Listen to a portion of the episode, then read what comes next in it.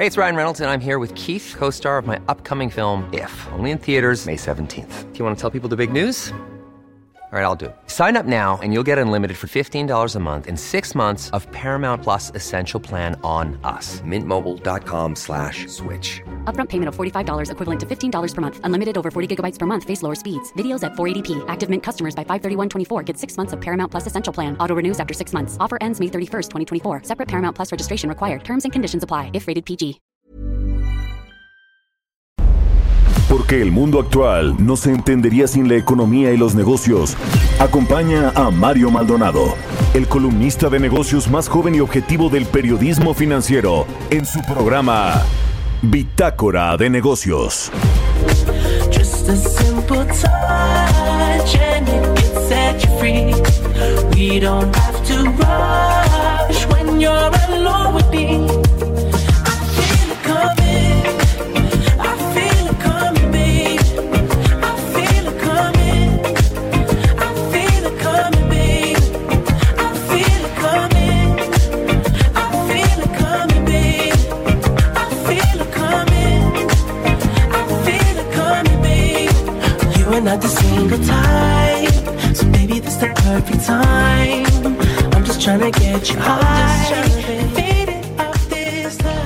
¿Qué tal? ¿Cómo están? Muy buenos días. Bienvenidos a Bitácora de Negocios. Yo soy Mario Maldonado y me da muchísimo gusto saludarlos en este viernes 13 de noviembre del 2020. Saludo con mucho gusto a quienes nos escuchan a través de la 98.5 de FM en la Ciudad de México, en Guadalajara, Jalisco por la 100.3 de FM y en Monterrey, Nuevo León por la 90.1 de FM. También al resto de las estaciones que nos transmiten en otras ciudades y estados de la República Mexicana en el sur de los Estados Unidos y a través de la página heraldodemexico.com.mx. Arrancamos este viernes con un poco de música. Estamos escuchando The Weeknd. Se llama I Feel It Coming con Daft Punk. Eh, y bueno, pues The Weeknd eh, va a ser el protagonista del próximo espectáculo del medio tiempo del Super Bowl del próximo 7 de febrero en Tampa, Florida. Precisamente estamos transmitiendo hoy desde Florida, solo que desde Miami.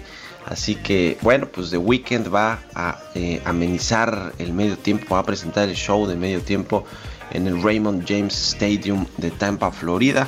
Uno de los eventos televisivo- televisivos pues más vistos de los Estados Unidos y en, los deportes a nivel mundial. Recibe gran atención en muchos países del mundo.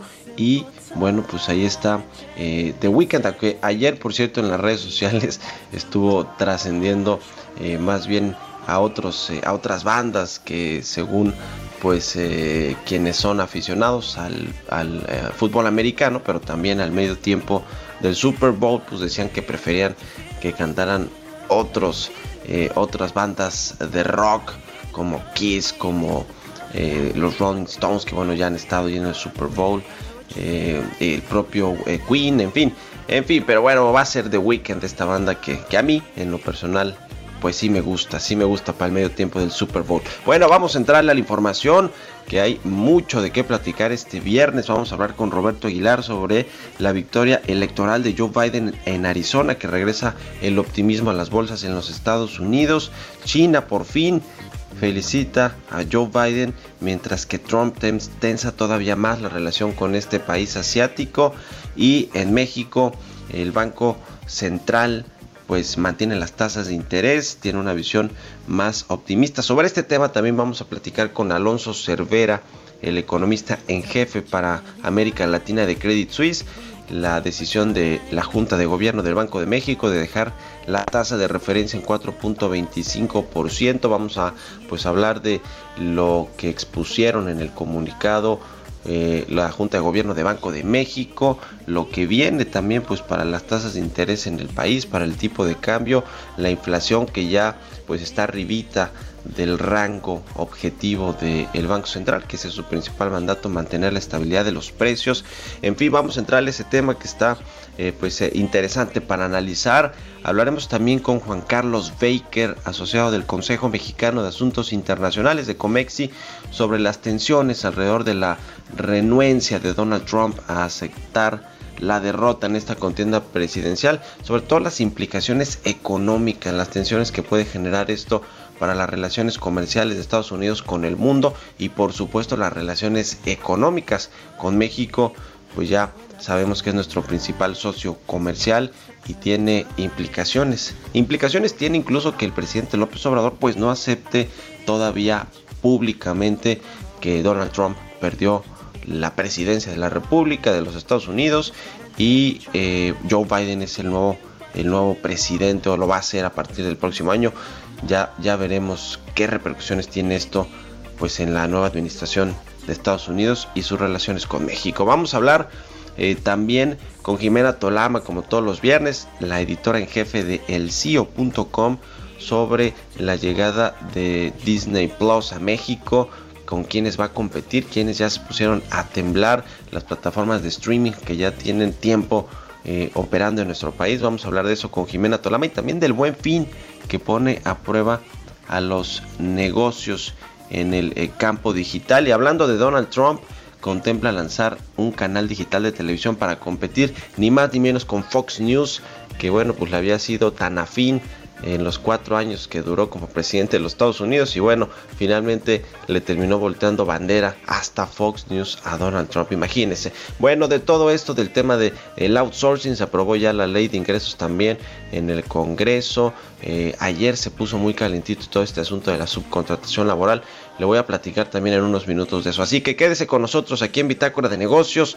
Se va a poner bueno. Ya es viernes. Vámonos con el resumen de las noticias más importantes para arrancar este día con Jesús Espinosa.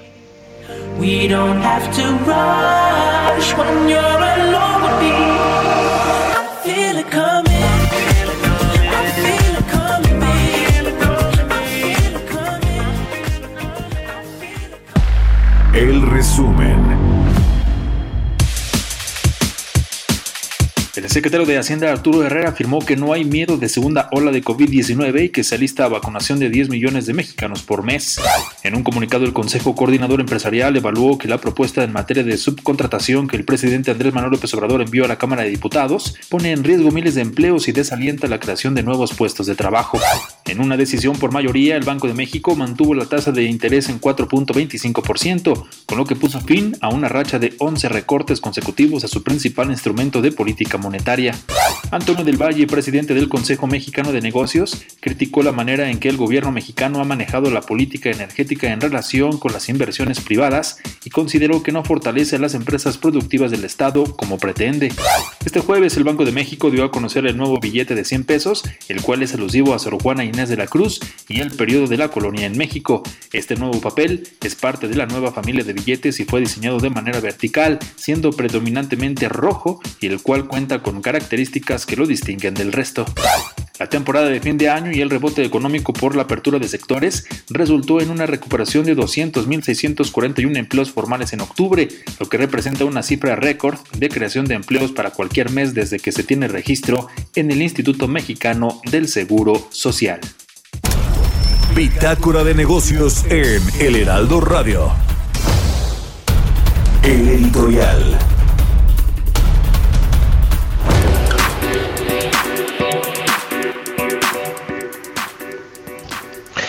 Y bueno, pues ayer, como ya lo había anticipado el presidente López Obrador, se presentó esta iniciativa para reformar la Ley Federal del Trabajo y regular eh, la figura del outsourcing, la subcontratación laboral en México y más que regularla, la propuesta pues eh, eh, estipula o propone, vale la redundancia, que se cancele básicamente esta figura con la que pues muchas empresas venían operando y como ya le hemos platicado aquí pues una figura un esquema de contratación de trabajadores que funciona en todo el mundo y que por supuesto en México como en muchas otras partes del mundo se ha abusado del uso de este esquema para evadir impuestos para en detrimento por, por, supuesto también del trabajador, de los empleados que no reciben las prestaciones y no se cotizan sus salarios al 100% ante el Instituto Mexicano de Seguridad Social, ante el Infonavit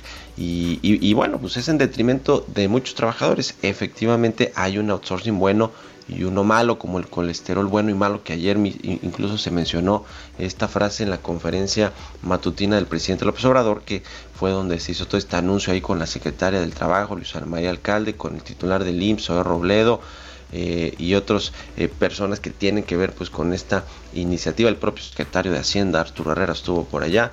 Eh, el asunto es que, a ver, el presidente parece que no entiende que erradicar de tajo todas estas prácticas o, digamos las prácticas malas que se erradiquen completamente y que se castiguen, se sancionen a las empresas que utilizaban mal estos esquemas y que además evadían impuestos a través de estas llamadas factureras, que se castiguen todas estas empresas con todo el peso de la ley, pero no erradicar completamente un modelo de subcontratación laboral que funciona, le decían todo el mundo, y que en México utiliza no solo las empresas privadas, las grandotas, las medianas, las pequeñas, para eh, eh, subcontratar digamos, eh, eh, eh, pues servicios que no son su negocio principal de las empresas. Muchas son el servicio de seguridad, el servicio de limpieza, el servicio de tecnología, en fin, muchas cosas que las empresas no son especializadas y necesitan a un tercero que les ayude a contratar a estos empleados. Algunos son temporales, un poco del argumento es que se despedía a la gente en diciembre y se les volvió a contratar en enero con nuevas condiciones laborales para que no generaran antigüedad y las empresas, los patrones pudieran beneficiarse de ello, lo cual sí pasaba, pero no en todas las empresas solo en algunas cuantas. Hay 4.6 millones de personas contratadas con este régimen de outsourcing o de subcontratación, según los datos del gobierno, pero no todas funcionan de mala forma, es decir, satanizar. Satanizar esta figura del outsourcing es malo para el país, para la inversión privada, ya lo dijeron los empresarios, no fue el consenso al que se llegó en estas mesas de discusión, estos parlamentos abiertos en el Senado, en el Congreso, en fin, no es la forma como el presidente quiere eh, pues eh, eh, actuar. Además de todo, el gobierno mismo utiliza en la administración pública federal del presidente López Obrador en el, para los proyectos de desarrollo social, por ejemplo en el Banco del Bienestar, se utiliza el outsourcing para contratar a las personas. En toda la administración pública federal tendría que empezar por la casa el presidente si quiere que esta iniciativa que se mandó a la Cámara de Diputados y que se pretende que entre en vigor el próximo año, pues habrá que empezar por el gobierno federal, al que le eh, le pagan 5 mil, eh, le paga a las empresas outsourceras 5 mil millones de pesos por lo menos para que les presten sus servicios. En fin, en fin, el presidente López Obrador parece que pues se va a dar otro balazo en el pie si es que presiona a los legisladores para que su iniciativa de ley a la eh, ley federal de trabajo pues pase pase como la presentó ayer. ¿Usted qué opina? Escríbeme a mi cuenta de Twitter, arroba Mario Mal y a la cuenta arroba Heraldo de México. 6 con 14 minutos. Vamos con Roberto Aguilar. Economía y mercados. Roberto Aguilar ya está con lo más importante, listo con lo más importante de la información financiera. Mi querido Robert, ¿cómo estás? Buenos días. ¿Qué tal, Mario? Muy buenos días. Me da gusto saludarte a ti y a todos nuestros amigos. Fíjate que hay una nota que acaba de darse a conocer que probablemente vaya a modificar un poco el rumbo de lo que está pasando en los mercados. Es que esta compañía Sea Acaba de anunciar que un crucero que tenía en el Caribe, pues tuvo que ser detenido luego de que dieran positivos diversos de los eh, eh, pasajeros eh, dieran positivo a la prueba del coronavirus. Este buque del Sea Dreams 1 regresó al puerto de Barbados y todos los pasajeros estaban siendo sometidos nuevamente a exámenes. Esto lo dijo la compañía, que por cierto fue la primera empresa de cruceros que dijo que iba a retomar actividades con 22 viajes a partir del 7 de noviembre y bueno, pues la verdad es que esto sí es importante o muy trascendente porque te, recordarás que este sector de los eh, pues de los cruceros tuvo muchos problemas y fue pues una situación que iba llevando pues prácticamente las infecciones de un país a otro y, fue una situación donde algunos pasajeros estuvieron ahí semanas eh, enclaustrados para no evitar justamente el contagio. Ya veremos más tarde cómo responden los mercados a esto, pero mientras tanto se diría que los mercados bursátiles tienen movimientos laterales luego de los cuestionamientos sobre la logística de producción y distribución de una potencial vacuna que mermaron la euforia de los avances justamente de la cura, mientras que los contagios siguen avanzando, ya se acercan prácticamente a los 53 millones en todo el mundo. En Europa el número de hospitalizaciones ahora es el más alto que en la primera ola. los gobiernos coinciden en mantener las medidas para tratar de controlar las infecciones. Estados Unidos no se queda atrás, porque fíjate que a pesar de que este tema del avance de Joe Biden en Arizona, que fortaleció su triunfo y alentó el avance de los futuros, luego de la baja que provocó la noticia del aumento de las infecciones ayer mismo, pese a que varios estados impusieron reglas de distanciamiento social más estrictas tras los informes de hospitalizaciones récord. Además, pues dijo el presidente de la Reserva Federal, Jerome Powell, que el progreso del desarrollo de una vacuna era una buena noticia, pero que persisten los riesgos económicos a corto plazo, lo que subraya la probable necesidad de un estímulo adicional del gobierno, el cual está en el entredicho desde antes de las elecciones y ahora había que ver si realmente el gobierno de Trump pues apoya justamente o avanza en la, esta decisión de meterle más dinero a la economía, que por cierto ya le han metido el 20%, una quinta parte del tamaño de esta economía, la más grande del mundo, en ayudas para tratar de reactivarlas. Y bueno, el Ministerio de Relaciones Exteriores de China felicitó al presidente electo de Estados Unidos, Joe Biden, por su victoria en las elecciones, a pesar de que el republicano Donald Trump, pues aún no reconoce la derrota. Y bueno, esto es interesante porque dice que ellos, Estados Unidos, podría darle a, con este nuevo gobierno pues un poco más de seguridad o ser más certero sobre las decisiones que tome con China, que como tú sabes se mantiene con una guerra en diversos aspectos con Estados Unidos, y justamente eso, horas antes de que dieran a conocer el equipo de campaña o de transición de Joe Biden, pues la administración de Donald Trump presentó una orden ejecutiva que prohíbe las inversiones de Estados Unidos en empresas chinas que son propiedad del ejército chino o están controladas por los militares, aumentando justamente la tensión en este sentido entre ambos países. Puede afectar empresas muy grandes, fíjate, por ejemplo, como empresas como China Telecom, China Mobile y el fabricante de equipos de vigilancia Hikvision, es, eh, por mencionar algunas. Quien también ya felicitó a Joe Biden, Mario, fue el Papa Francisco, que ofreció sus bendiciones y felicitaciones al presidente electo de Estados Unidos, buscando reconstruir la relación que tienen con Washington después de cuatro años de tensión y polémicas con el presidente Donald Trump. Interesante también lo que se está dando a conocer y bueno, pues esto también lo informó el equipo de transición de Joe Biden a través de una llamada telefónica el día de ayer fue como se estableció contacto entre el Papa Francisco y Joe Biden. Un dato también importante que tiene que ver con el tema del coronavirus, no hay más, es el que está prácticamente eh, imponiendo todo en el mundo, es que la Organización Mundial de la Salud y el grupo de vacunas Gavi, pues ya obtuvieron dos mil millones de dólares, Mario, para la compra de mil millones de dosis iniciales para los países más pobres, 92 que ya se eligieron, y no, pero sin embargo, pues la, la es que en el 2021 van a necesitar 5 mil millones de dólares adicionales para adquirir todavía más dosis de la vacuna.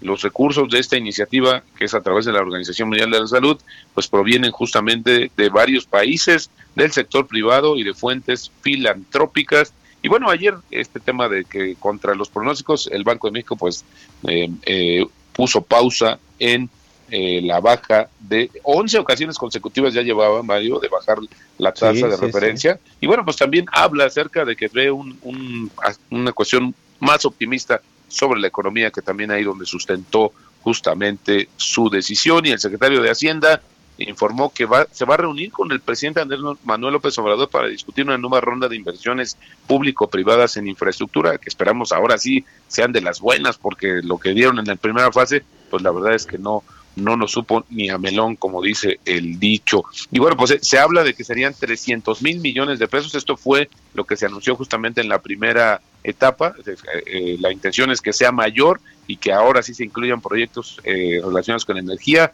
y que podrían empezar a diversificarse este portafolio de nuevas inversiones. Esto lo dijo el secretario de Hacienda, que dijo que entre dos o tres semanas pues estará listo ya el anuncio. Y fíjate que un dato, bueno, la frase que elegimos el día de hoy, Mario, él dice que los mercados financieros están diseñados para transferir dinero del impaciente al paciente. Esto lo dice Warren Buffett. Y bueno, pues es cierto, porque al final del día las inversiones en la bolsa el largo plazo siempre va a pagar más. Y el tipo de cambio, Mario, en este momento está eh, cotizando en 20.55. Eh, la recuperación eh, mensual ya es de 2.86%, ya bajó, mientras que la pérdida acumulada en lo que va del año supera 8.6%, Mario. Pues ahí está lo más relevante de los temas financieros. Muchas gracias, mi querido Robert. Un saludo y muy buenos días. Un abrazo, Mario. Muy buenos días. Que estés muy bien, Roberto Aguilar. Síganlo en Twitter, Roberto AH. Son las 6 con 21 minutos. Mario Maldonado en Bitácora de Negocios. Está en la línea telefónica y me da mucho gusto saludarlo a Juan Carlos Baker, asociado del Consejo Mexicano de Asuntos Internacionales. Juan Carlos, ¿cómo te va? Muy buenos días. ¿Qué tal Mario? Muy buenos días. ¿Cómo estás aquí? Iniciando el día y poniéndonos este, a tono con la bitácora de negocios.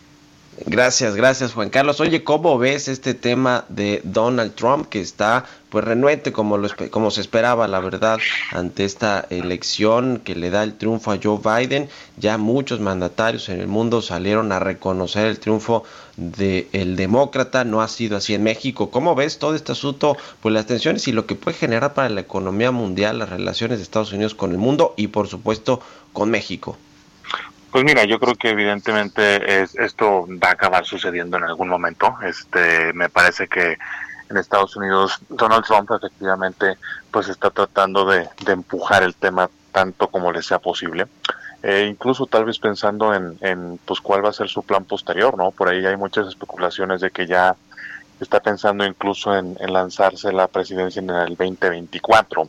Eh, a mí me parece que, que, bueno, incluso con los últimos conteos que se han dado en los estados que van más retrasados en eso, pues es, pues es prácticamente inevitable, ¿no? Tiene que suceder, eh, efectivamente, legalmente se tiene que dar una serie de, de, este, de cosas, pero pues a mí me parece que simplemente es inevitable. Ahora, lo interesante de todo esto es que eh, los mercados se han comportado te diría incluso optimistas. ¿eh? Este, en el caso de México, por ejemplo, desde el día de la elección para acá, el peso se ha apreciado eh, 3%, la Bolsa Mexicana de Valores ha ganado más de 7%, entonces me parece que los mercados pues ya están dando por descontado que, que efectivamente esto va a suceder, o sea que Biden va a llegar a la presidencia, y pues más bien ahora la preocupación en todo caso podrá venir por pues por cosas como una un deterioro todavía más fuerte por el COVID, que lo estamos viendo, no, nos puede llevar a, que haya mayores cierres a la economía.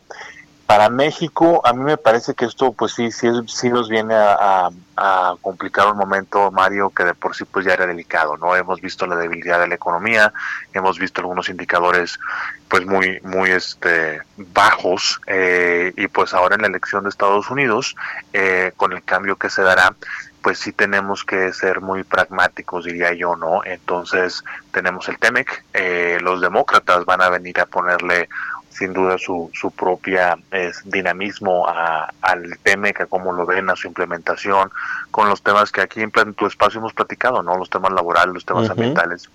Entonces, bueno, este, me parece que simplemente es una extensión de algo que, que pues va a ser inevitable, me parece que pues ya se está adaptando el mundo a esa decisión y pues bueno, ojalá nosotros también lo hagamos rápido. pues sí, pues sí, que el presidente López Obrador eh, no, no lesione más la relación eh, que quizá podría ser no muy buena con Joe Biden, por lo menos de entrada, con lo que ya hemos visto, y, y estaremos pues muy pendientes a ver, a ver qué sucede y a ver cuándo finalmente el presidente mexicano pues, eh, reconoce ya el triunfo de Joe, de Joe Biden, aunque creo que el canciller Marcelo Ebrard es el que está hilando un poquito más fino con los demócratas para, pues para que no se tense la relación, que, que sea contraproducente para México. En fin, eh, eh, se nos acabó el tiempo, a ver si, si platicamos en, en, los próximos días un poquito más ampliamente, mi querido Juan Carlos, y te agradezco mucho estos, estos minutos. Al contrario, siempre tus órdenes, Mario, muy buenos días para todos. Muy buenos días, Juan Carlos Baker de Comex, y vamos a hacer una pausa, ya volvemos.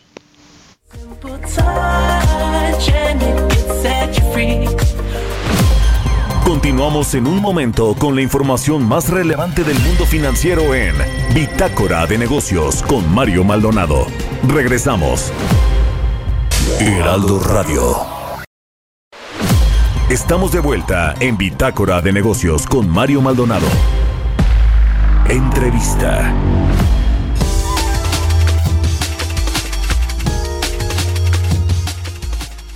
Ya estamos de regreso aquí en Bitácora de Negocios. Son las 6 de la mañana con 30 minutos tiempo del centro de México. Y bueno, pues ayer el Banco eh, Central, el Banco de México, eh, mantuvo su tasa de referencia, la tasa de interés en 4.25%. Ya hablamos con Roberto Aguilar sobre las 11 bajas consecutivas que había eh, pues eh, realizado la Junta de Gobierno del Banco de México desde agosto del 2019 finalmente deciden mantener la tasa en 4.25% y esto bueno pues también eh, eh, luego de que se dio a conocer este dato de inflación anual para el mes de octubre que está por arriba del rango del Banco de México en 4.09%. Para analizar este tema me da mucho gusto saludar y le agradezco que nos haya tomado la llamada a Alonso Cervera, el economista en jefe para América Latina de Credit Suisse. ¿Cómo estás Alonso? Muy buenos días.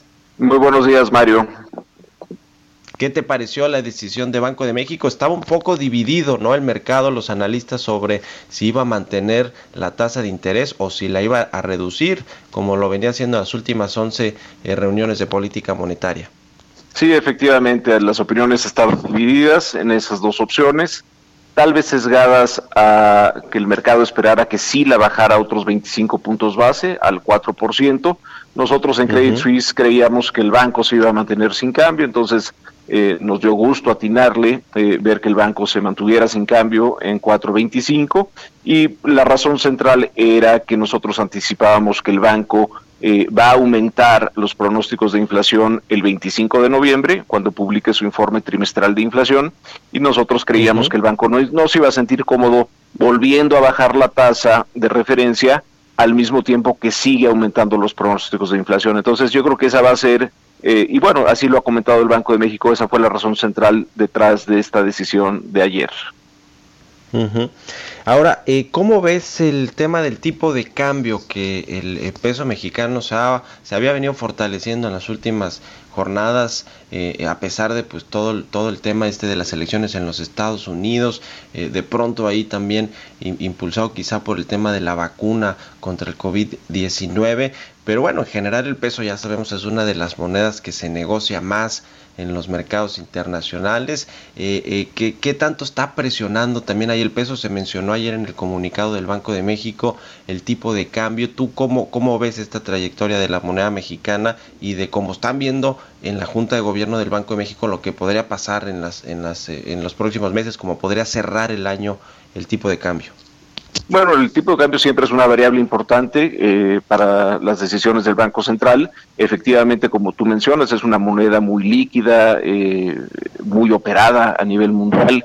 Eh, yo creo que el, la apreciación del tipo de cambio en fechas recientes obedece a un mayor apetito por riesgo entre los inversionistas nacionales e internacionales. La gente está más animada en tomar riesgos porque bueno, ganó Biden, porque ya se ve más cerca una vacuna, entonces la gente se anima y dice, ¿qué me puede pagar un rendimiento atractivo? Y una respuesta es el peso mexicano, porque en México todavía te pagan una tasa a un día del 4.25 y este 4.25 tal vez para muchos no suene como muy elevado, pero para otros es elevadísimo si comparan con otras alternativas que no te pagan nada.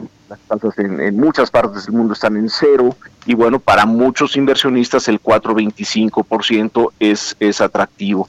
Eh, yo creo que eh, esta combinación de factores, un mayor apetito por riesgo, una tasa entre comillas, alta en México, va a hacer que el peso se mantenga relativamente estable en las próximas semanas, tal vez en los próximos meses.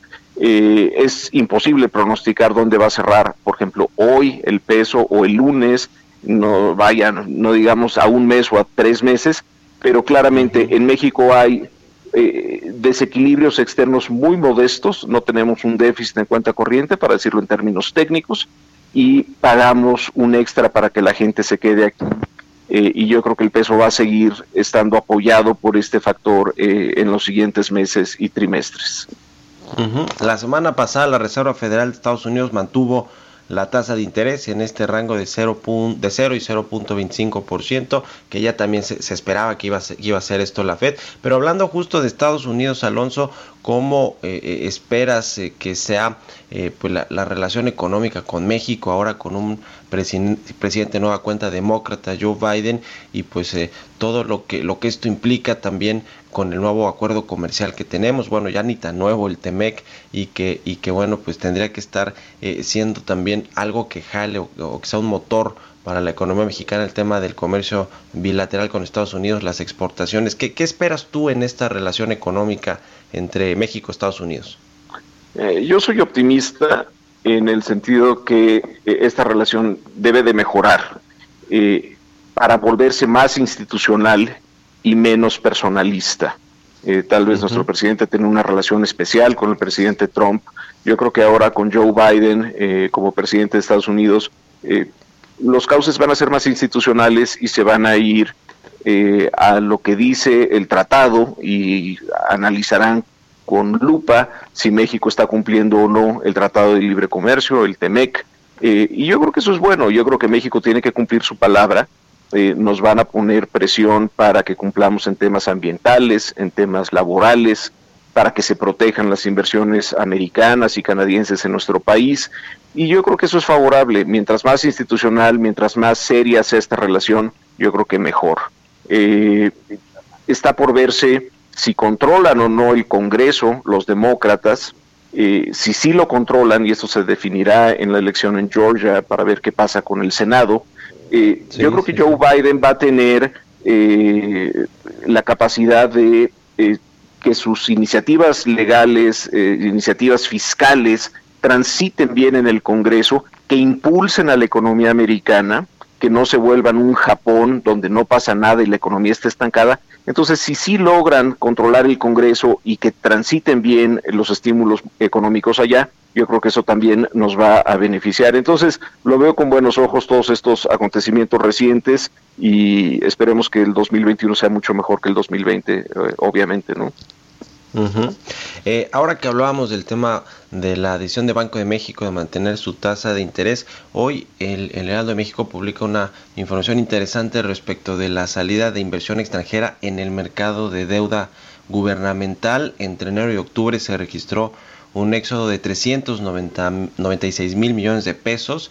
Eh, y, bueno, eh, al cierre de octubre también el Banco de México registró un billón 750 mil millones de pesos de bonos del gobierno que están en, en manos o, la tenencia la tienen los extranjeros. Y este es el menor nivel, Alonso, desde noviembre del 2013. ¿Cómo ves el, el mercado de deuda gubernamental y pues las apuestas de los extranjeros por mantener eh, eh, pues su, su, tenencia, o más bien no, más bien eh, vender algunas de sus posiciones.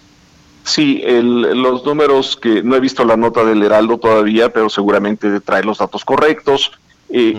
Lo que yo te diría es, la mayor parte de la salida de la venta de bonos gubernamentales realizada por inversionistas extranjeros en lo que va del año sucedió entre marzo y junio. Ahí fue cuando todos nos fuimos a casa, no sabíamos mucho del virus, había un pánico, había mucha aversión al riesgo y muchos decidieron salirse. A partir de junio, eh, básicamente es una línea horizontal y hasta octubre, finales de octubre, casi no ha cambiado la tenencia de, papel gubernamental en manos de extranjeros. Eh, entonces, sí, la comparación enero-octubre parece muy desfavorable, una caída importante, pero otra vez, la mayor parte de esta caída se dio entre marzo y junio y a partir de ahí se estabilizó. Eh, yo creo que, como apuntaba anteriormente, el Banco de México sigue pagando un extra para que se queden y lo seguirá pagando. Nada más brevemente como referencia, ¿cuánto paga Brasil? 2%, Chile 0.5%, Perú 0.25%, Colombia 1.75%, México paga el 4.25%. Entonces, con, un, eh, con mucha disciplina fiscal que les gusta mucho a los que nos ven de fuera, con una tasa alta, yo creo que es un colchón importante para que los inversionistas extranjeros, que es de los que estamos hablando, nos vean con buenos ojos y sigan animados para mantener sus tenencias eh, de papel gubernamental. Entonces yo no, no estoy preocupado, eh, no veo eventos adversos sucediendo en México que los hagan que vendan eh, o eventos muy adversos eh, y tampoco y afuera si hay fiesta y hay celebración porque ganó Biden y hay apetito por riesgo pues yo creo que la perspectiva es para que estas tenencias se mantengan estables o hasta en el margen puedan crecer eh, en, en, las próximas semanas o meses. Y finalmente, Alonso, ¿cómo han ajustado ya en Credit Suisse el, la proyección de cierre para el 2020 en términos de Producto Interno Bruto de la economía y también en 2021 el rebote que tendrán la mayoría de los países que tuvieron caídas en su, en su Producto Interno Bruto. En México, ¿cuál es, cuál es el, el ajuste o los cambios que han hecho a sus proyecciones? Brevemente, en abril eh, movimos el pronóstico a menos nueve y medio, luego nos fuimos más pesimistas a menos 10.3 y ya regresamos al menos nueve y medio, con el cual me siento cómodo. Creo que la economía va a caer alrededor de nueve y medio por ciento este año. Eh, si es un poquito más o un poquito menos, va a depender de las restricciones a la movilidad y de qué tanto repunta el virus de aquí al 31 de diciembre. Para el próximo año eh, vemos un rebote en México y en muchos otros países. En el caso de México, el pronóstico es de un crecimiento de alrededor del 3,5%. Entonces apenas vamos a recuperar parte de lo perdido en 2020 tres y medio, pero te puedo decir, Mario, y al auditorio, hay mucha incertidumbre con respecto a este pronóstico. ¿Cuándo llega la vacuna? ¿Es efectiva o no? ¿Cómo se comporta el virus a principios de año? Eh, en fin, hay mucha incertidumbre alrededor de este pronóstico, pero el pronóstico puntual es tres y medio por ciento para el 2021.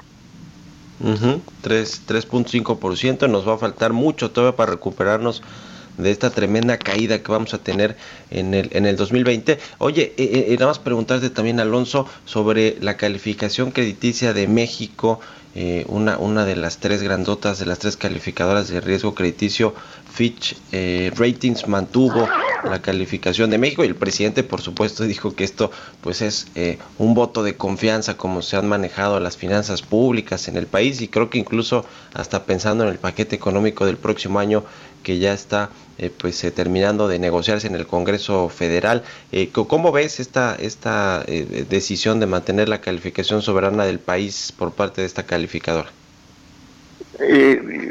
Obviamente la veo una decisión muy favorable para nuestra perspectiva, para México, pero hay que también considerar que Fitch es la que peor calificados nos tiene.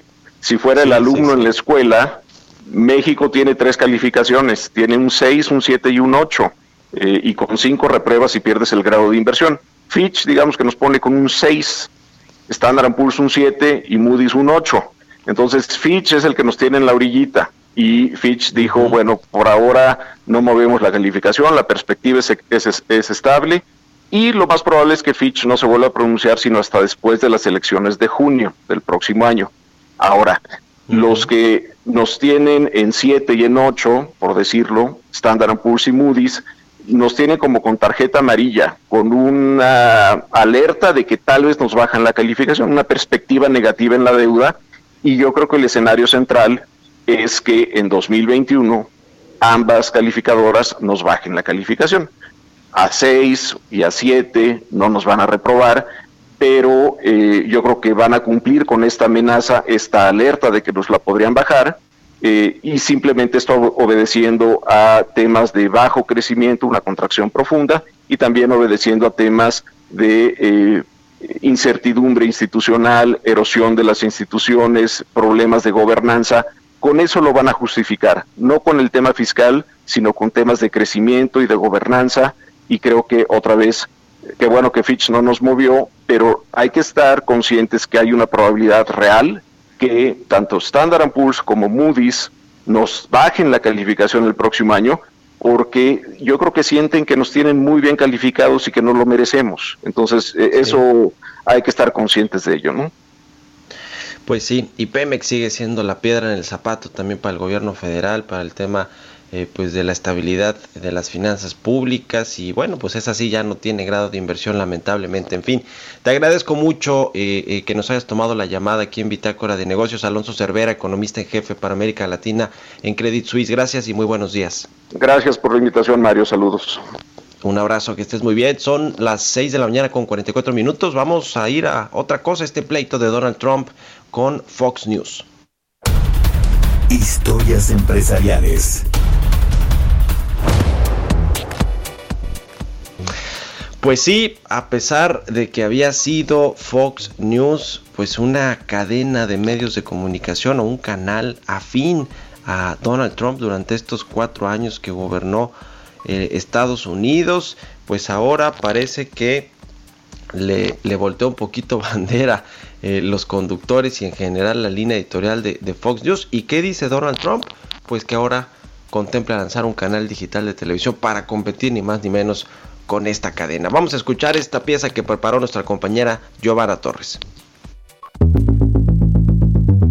Luego de una campaña política llena de restricciones y confrontaciones con diversos medios de comunicación, el presidente de Estados Unidos, Donald Trump, está buscando crear su propio canal de televisión por Internet para aumentar su influencia mediática. De acuerdo al diario digital Axios, el cual cita fuentes cercanas a la Casa Blanca, aseguró que las intenciones de Trump están enfocadas en restar influencia a la que ha sido su cadena favorita durante casi toda su presidencia. Fox News. Todo indica que este movimiento se dará una vez que Trump abandone la Casa Blanca, aunque estas intenciones ya se habían puesto sobre la mesa durante la campaña presidencial de 2016. El aún presidente de la Unión Americana lleva meses criticando a Fox News y la enemistad se reforzó recientemente cuando esa cadena líder en audiencia proyectó como vencedor del estado clave de Arizona a Joe Biden. A diferencia de Fox News, cuyo modelo de negocio está alineado a la televisión por cable, el canal digital de Trump podría llegar a en un formato de streaming con una suscripción mensual accesible de 5.99 dólares al mes para competir con la propuesta de Fox Nation. Este sería un movimiento interesante para Donald Trump debido a las tensiones con las cadenas informativas. Cabe destacar que durante la semana de las elecciones, en una conferencia, Trump volvió a acusar a Joe Biden de intentar robar las elecciones con lo que denominó votos ilegales. Sin pruebas que respalden estas afirmaciones, las declaraciones fueron rápidamente calificadas como fake news por parte de algunas cadenas, mismas que decidieron frenar la transmisión de la rueda de prensa para volver a sus emisiones normales. Para Bitácora de Negocios, Giovanna Torres. Innovación. Y bueno, pues es viernes y como todos los viernes está Jimena Tolama, la editora en jefe de elcio.com, ahora en la línea telefónica otra vez. ¿Cómo estás, mi querida Jime? Buenos días.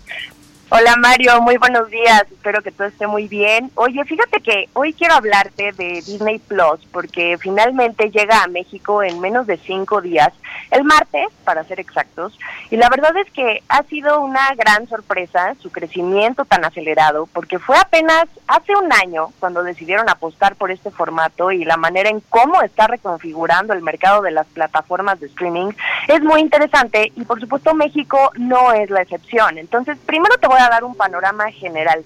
Para que nos demos una idea de la amenaza que representa, Disney había dicho que alcanzaría su meta de 60 a 90 millones de suscriptores para 2024 y los analistas estaban súper escépticos. Bueno, pues en agosto de este año llegó a los 60, o sea, ni siquiera se tomó esos años que dijo. Esto hizo que hasta Reed Hastings, que es el director de Netflix, se quedara boquiabierto de plano y dijera que fue un lanzamiento impresionante. Netflix tiene 167 millones de suscriptores hasta el momento, entonces si miras el ritmo de crecimiento, claro que te pones a sudar. Ahora, no olvidemos otras plataformas que también andan ya por ahí ganando terreno, que son HBO, Peacock de NBC Universal y, y Apple TV, por supuesto, ¿no? Entonces, ahora, si el propio Netflix, que por, que por cierto se las anda viendo negras porque este último trimestre reportó menos suscripciones, entonces si el propio Netflix ya siente los pasos de Disney Plus, ¿qué esperan otras plataformas? Entonces lo que les queda son las alianzas para no quedar en desventaja. Hablando específicamente del caso de México, Netflix es la plataforma con el mayor número de usuarios. Ellos llegaron acá en 2011 y pues tratan de seguirle el paso a otros jugadores como Blim de Televisa, está Total Play de TV Azteca y Claro Video del Emporio de Carlos Slim. Y que además no solo traen encima Netflix, sino también a Amazon Prime la HBO Plus. Entonces, lo que están haciendo, y es un paso evidentemente natural, es sumar a Disney, este gran rival, a su propia oferta. Por eso que, por eso es que tengas el servicio de streaming que tengas, a excepción de Netflix, ya desde hace un rato vemos anuncios en los que estas plataformas te avisan que ya también puedes contratar Disney. Entonces, es una buena estrategia de que si no puedes con el enemigo, pues únetele. Por ejemplo, Televisa, no sé si tú te acuerdas, lo hizo con Netflix ya desde hace tiempo. Sí, no sé si sí, recuerdas sí. que en un principio sacaron toda su oferta de contenidos de Netflix para mostrarla mejor en Blim y después dijeron, mejor ofre- ofrezco Netflix con mis paquetes de Easy como servicio adicional. Entonces, con, con Disney todos van a hacer lo mismo y los directivos traen mucho esta idea de que hoy por hoy puedes ver el contenido streaming independientemente de quién sea el proveedor. Así que ante la llegada de un monstruo como Disney, los directivos mexicanos están optando por estrategias que no van por abatir al competidor, sino de ver formas en cómo todos se pueden beneficiar. Es un tema al que le hemos dado mucho seguimiento, eh, uno muy puntual en el CIO, entonces si quieren saber más, ahora en mi Twitter eh, les dejo un par de análisis que hemos realizado, Mario. Y cambiando a otros temas, no hay que perder de vista los números que arrojen las empresas. Eh, grandes y pequeñas, una vez que termine este periodo de promociones extendido que fue el buen fin, porque tuvieron que adaptarse sí o sí a vender por el canal digital. Fue una prueba de fuego extrema en términos de rapidez y de innovación y y no solo en, en, cuestión de ventas y de logística. Y tuvieron una primera oportunidad para prepararse, porque entre mayo y junio hubo el hot sale, donde se aceleró al triple este esfuerzo de derrumbar las barreras entre lo físico y también los miedos de, después de comprar en línea, ¿no? Entonces te voy a dar unos datos. El hot sale tuvo ventas históricas por más de 20 mil millones de pesos. Entonces, eh, eh, las empresas participantes registraron eh, muchas órdenes de compra y, por ejemplo, en abril que empezó, que, que se acentuó el conflicto una vez que las tiendas físicas cerraron, pues las ventas por el canal digital crecieron más de 100%. Entonces yo creo que en este periodo se van a superar muchos más récords y es una buena noticia para que las, sobre todo para las empresas, ¿no? Que principalmente pongan el triple de atención al canal digital porque este año fue a la fuerza, porque si no el negocio no genera. Y no es que sea más digital al que físico, igual y hasta un híbrido, pero al expandir tus métodos de venta omnicanal, pues tienes más oportunidades de ganar. Entonces la digitalización 100% fue el tema de este año. Mario. Y finalmente, eh, una actualización de TikTok, porque el martes se presentó una petición de prórroga de 30 días a un tribunal de apelaciones de Estados Unidos para ganar tiempo y no tener que seguir con el plan del presidente Trump de vender sus operaciones en ese país. Recordemos que ellos quieren vender a, eh, esta alianza Walmart Oracle. Ellos alegan que no han tenido noticias del gobierno para continuar con esta locura de vender ByteDance. La fecha límite era ayer, jueves 12 de noviembre. Entonces, esa es la nueva, Mario, y pues hay prioridades. No veo que se concrete esto antes de que termine el año y quizá todo cambie con la llegada de la nueva administración de Joe Biden, que por lo que veo ahí ya empieza a ganar otros estados. Sí, sí, sí, eso ya prácticamente va a ser un hecho y, platicamos incluso cómo pues le puede ir a las a las plataformas digitales también con este eh, nuevo gobierno, mientras acá en México pues por lo pronto tienen o van a tener o ya, ya tienen más bien un nuevo marco fiscal eh, todas estas plataformas para pues para que paguen impuestos no que no lo hacen en muchos países y en México pues estaba muy muy desregulado este asunto de las plataformas digitales. En fin ya estaremos viendo todo lo que sucede alrededor del mundo de la tecnología y la innovación y nos estarás contando por acá en Bitácora de Negocios. Muchas gracias querida Jime tus redes sociales donde te puede seguir la gente Claro, me pueden encontrar en Twitter como arroba Jimena Tolama y por supuesto sigan a El CIO como arroba El CIO. Y en TikTok, ya tienes tu TikTok ahora que nos platicabas de esta de esta aplicación, de esta red social. Sigo de observadora. sigo de observadora nada más. ¿Tú también? ¿Ya, ¿Ya te animaste a bailar? Sigo, yo soy observador también, no, Jiménez, que ya no, no ya, somos de otra generación, ya. sí, sí, sí, sí, sí, los teenagers y demás. Pero bueno, muchas gracias, Jime. Muy buenos días. estés bien, Mario. Buenos días. Jimena Tolama, la editora en jefe del CEO eh, del CIO.com. Bueno, pues ya casi nos despedimos. Le recomiendo esta nota que platicamos con Alonso Cervera de El Heraldo de México y la salida de algunos inversionistas en la tenencia de bonos gubernamentales. Ahí están todas las explicaciones. Gracias, gracias por habernos acompañado hoy en Bitácora de Negocios. Quédense aquí en el Heraldo Radio con Sergio Sarmiento y Lupita Juárez y nosotros nos escuchamos el próximo lunes tempranito a las 6. Muy buenos días y buen fin de semana.